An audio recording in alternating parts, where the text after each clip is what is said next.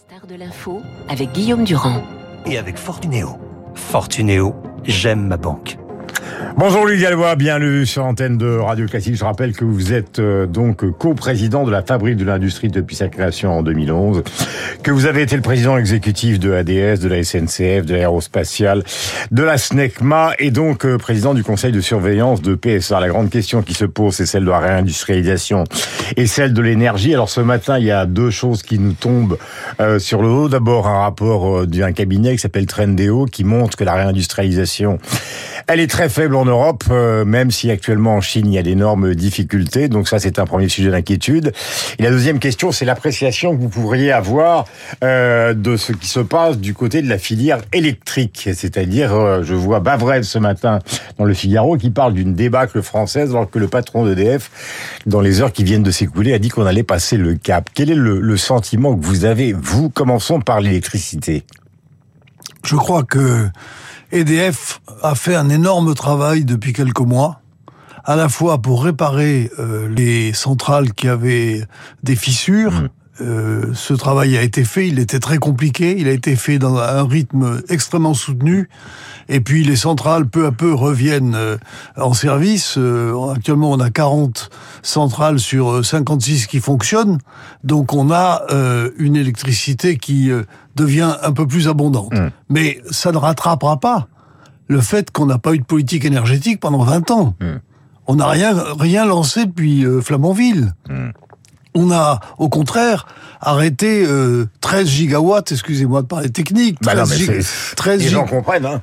13 gigawatts de d'énergie pilotable mmh. qui manque pour les pointes. Et puis on est toujours dans un espèce de combat entre les nucléaires et les, et les oui. énergies renouvelables, euh, alors qu'en fait les deux choses doivent marcher dans la main. Bien sûr, les deux choses doivent marcher dans la main, et, et les, les énergies renouvelables doivent remplacer les énergies fossiles que nous utilisons encore pour produire de l'électricité. Mmh. Donc il est euh, important de développer l'énergie renouvelable, mais le nucléaire est irremplaçable pour constituer la base de notre production d'électricité. Et nous avons montré dans le passé que nous étions capables de d'être euh, très compétitifs en matière de production d'électricité, d'être exportateurs d'électricité. Le malheur actuellement, c'est que nous sommes importateurs mmh. parce que nous n'avons pas lancé de nouveaux programmes et parce que nous avons arrêté un certain nombre de sources d'énergie fossile, il faut bien le dire, mais aussi nucléaire, puisqu'on a arrêté Et les Américains nous vendent l'énergie donc à un tarif qui est 4 à 5 fois supérieur au tarif qu'ils pratiquent à l'intérieur euh, de, de leur territoire. Est-ce que ça veut dire que le voyage d'Emmanuel Macron n'a servi à rien du côté de Biden? Je ne vois pas comment euh, Emmanuel Macron aurait pu convaincre Biden de, re, de renoncer à ce qui fait l'avantage de l'économie américaine, qui est d'avoir une énergie abondante. Mmh. Ce sont des gaz de schiste, je rappelle, mmh. euh, de très mauvaise réputation en Europe, mais que nous utilisons actuellement puisque nous les importons. Euh, et donc, euh, et, et, également, ils bénéficient, ils vont, bénéficier, ils vont bénéficier d'un plan absolument massif mmh. de soutien aux énergies dites ouais. vertes, mais en fait, ça va arroser très largement toute l'industrie, près de 400 milliards, ouais. qui va placer l'industrie européenne véritablement euh, en face d'un défi. L'industrie européenne, elle est à l'heure de la vérité mmh. aujourd'hui.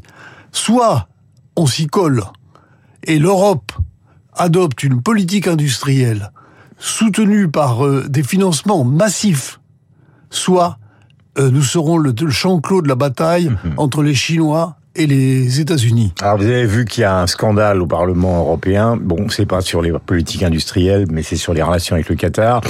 Mais il y a aussi des différences d'appréciation. Euh, vous avez dirigé les grandes entreprises qui sont assez notables et qui n'existaient peut-être pas forcément avec une telle intensité à votre époque euh, entre la France et l'Allemagne. Euh, parce qu'on a l'impression qu'il y a une partition allemande qui se joue de plus en plus. Les, les Allemands jouent, jouent perso, comme on dit en foot, puisque c'est à la mode. Ouais. Ils jouent perso, ils refusent à peu près tout ce que la France propose, la réforme du marché de l'électricité, mmh.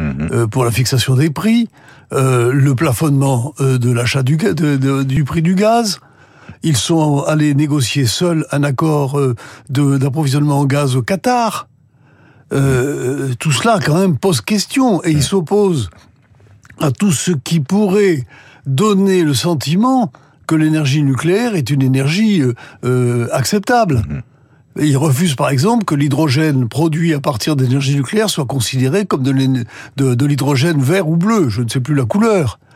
Euh, tout cela, euh, c'est euh, un pays. Mais c'est un divorce total ou justement à l'occasion.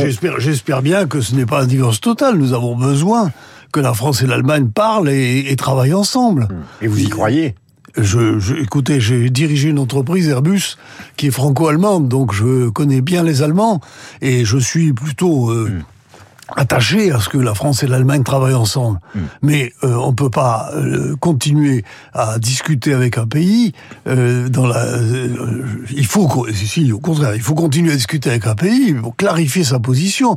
Ce pays ne peut pas jouer complètement un jeu personnel en Europe. Hmm. Je crois que il faut que on fasse comprendre aux Allemands que la solidarité européenne, ça existe. Il va y avoir une conférence donc euh, avec des entreprises sur la reconstruction euh, de l'Ukraine. L'Ukraine, c'est quand même euh, des dizaines de milliers de morts.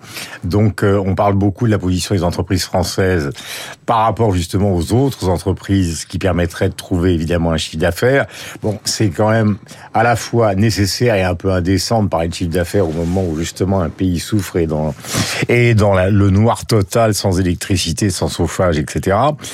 Mais est-ce que vous avez l'impression fondamentalement que cette guerre a, a, fait exploser finalement la façon fragile dont l'Europe survivait économiquement? D'abord sur le plan vis-à-vis de l'Ukraine, euh, je crois qu'avant de penser euh, euh, de savoir si euh, ce sera les entreprises françaises ou les entreprises allemandes, il bah, la falloir, conférence aura lieu mardi. Hein. Il va falloir, oui, non, mais on n'en est pas là. On en a essayé de trouver l'argent pour financer ce plan Marshall de, que l'on hum. que, que, que l'on appelle tous de de, nos voeux, parce qu'il va falloir reconstruire ce pays. Alors ensuite, que les entreprises euh, ben, se présenteront pour savoir euh, celles qui sont euh, capables de participer à cette aventure. Mais je ne pense pas qu'il faille d'abord voir ça comme une opération de relance des entreprises. Mmh, mmh. C'est d'abord une opération de sauvetage d'un pays. Mmh. ça, c'est le, le, le, point qui me paraît tout à fait essentiel. Quant au dialogue franco-allemand, il faut le reprendre, mais je pense qu'il faut le reprendre de manière euh, extrêmement claire en disant aux Allemands que ce n'est pas, ça ne peut pas bâtir l'Europe sur euh, euh, euh, la pratique euh, personnelle du pays le plus puissant mm. qui euh, euh, développe une politique qu'il arrive d'ailleurs à imposer assez bien aux institutions européennes, parce que la Commission suit assez largement les positions allemandes. Donc, euh, je crois qu'il faut, il faut être assez, assez ferme. Je mhm. pense que nous avons, nous ne pouvons. Mais là, il y a une rupture assez claire, pardonnez-moi, entre ce que faisait Mme Merkel et ce que fait Olaf Scholz. Hein. Absolument. Mais je ne, je ne pense pas qu'on puisse en rester là. Je pense que nous devons avoir une, une, une explication, une clarification avec les Allemands. Hmm. On ne peut pas en rester là. Et encore une fois, cette clarification, il faut l'avoir de manière positive pour essayer de dégager ce que pourrait être une solidarité européenne. Actuellement, les Allemands ne jouent pas ce jeu. Hmm. Alors ils nous disent, j'ai entendu M. Abeck dire, euh, mais nous vous fournissons de l'électricité, nous on leur fournit du gaz. Bon, très bien. Euh, mais euh, ils nous fournissent de l'électricité, d'ailleurs fabriquée avec euh, du charbon et du ouais. Mais euh, ça, c'est le, le, minimum. On, on, a, on, a, toujours échangé entre les pays de l'électricité. On n'a pas attendu que le marché euh, de l'électricité soit ce qu'il est actuellement. On a toujours échangé. Euh, donc, c'est pas un argument. Le, le, la, la, la, Mais quel est l'argument que le président Macron pourrait avoir à l'égard de Olaf Scholz, justement, pour que tout d'un coup le couple franco-allemand refonctionne Je... dans ce contexte qui est un contexte de guerre en Europe? Je pense qu'il y a euh, des pays avec lesquels nous avons euh, des points communs en Europe, en dehors de l'Allemagne, qui pourraient euh, nous aider à créer un rapport de force. Lesquels? Ben, sur certains sujets, ça peut être l'Espagne, -hmm. sur le prix de, sur, sur la fixation du prix du, euh, du, du de l'électricité, euh, l'Espagne est de notre côté. Sur d'autres sujets, ça peut être euh, sur le nucléaire, ça peut être la Suède, ça peut être euh, les Pays-Bas, ça peut être les pays euh, d'Europe centrale qui sont en train de, qui, de s'équiper en, en, centrale nucléaire. Mm. Donc je pense qu'on peut trouver des alliés. Il faut, il faut faire comprendre ça à l'Allemagne. Mm. Il s'agit pas d'isoler l'Allemagne, il s'agit de l'amener au dialogue. Et je pense que c'est un point absolument fondamental parce qu'actuellement, ce qui se joue, c'est l'avenir de l'industrie européenne, y compris de l'industrie allemande. Mmh. Euh, récemment, euh, Northvolt, qui fabrique, qui, qui, avait euh, le projet de créer une usine de batterie en Allemagne, vient décider de la mettre aux États-Unis. Mmh.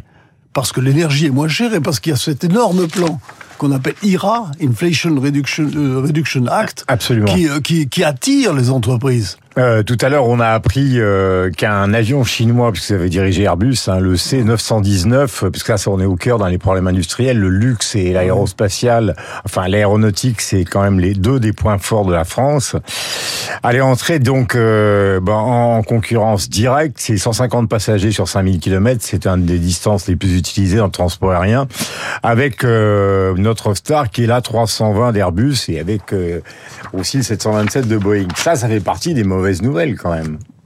La menace n'est pas à court terme. Parce que euh, la, 300, la, 320 et le 737 ont une avance de marché considérable.